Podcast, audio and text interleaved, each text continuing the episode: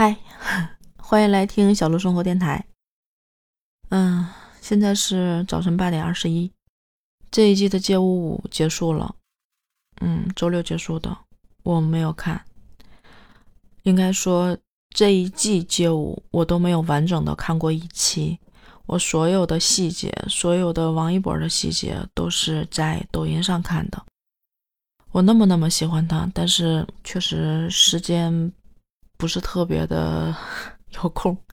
而且可能也因为这一季整体的这个嗯设计，其实王一博并没有跳多少舞，让我整个的感觉就是嗯就没有那么执着于每一集都想看。但是所有关于王一博的细节，我都有在抖音上看到。我这一期不想说王一博有多帅，街舞跳的有多好。人有多奶萌奶萌，跳起舞来有多飒。嗯，我不想说这些，我想说一说那些细节里面看到的王一博的人品，他的认真，他的真诚，他的用心。昨天刷了一些抖音上，然后看到了几个细节，想跟你讲一讲。第一个就是他们在一起。就是群舞的时候，整个台上群舞的时候，有很多小孩子。然后结束要拍照的时候，王一博是左手右手一边一个小男孩，他整个人开始是蹲下来的，但是蹲可能还不够，然后他就单腿跪在了地上，跟两个小男孩一起拍照，这样整个看起来高度是差不多的。这是第一个细节，这种细节太多了。另外一个就是，我不知道那那那那块是什么，应该是他们穿那套向那个 B-boy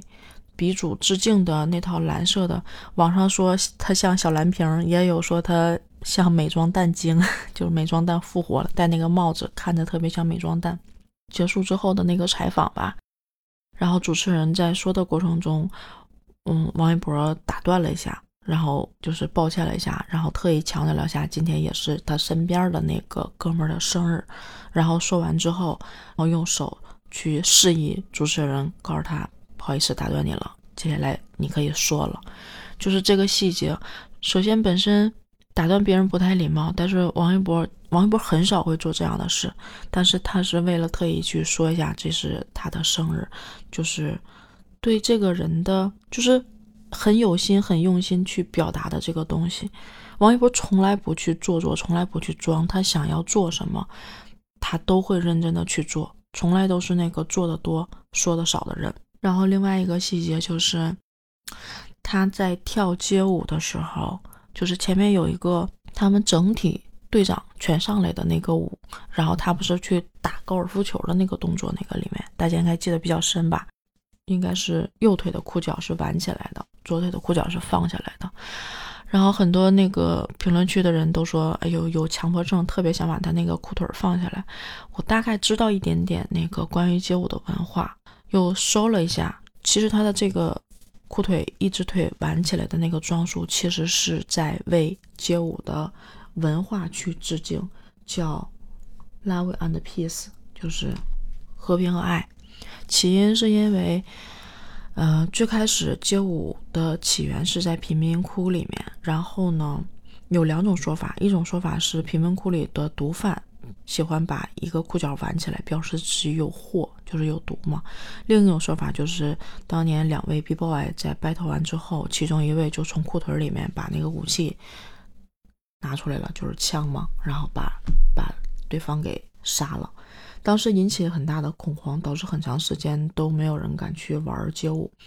然后就开始有人把裤脚挽起来，表示自己没有带枪，是为了跳舞而来。跳舞本身开始就是大家从这种械斗打斗变成了跳舞的 battle，就是，呃，你可以理解为这是为了和平嘛。然后后面延伸到说，大家都用这种方式表示我是为了跳舞而来，而形成了一种文化。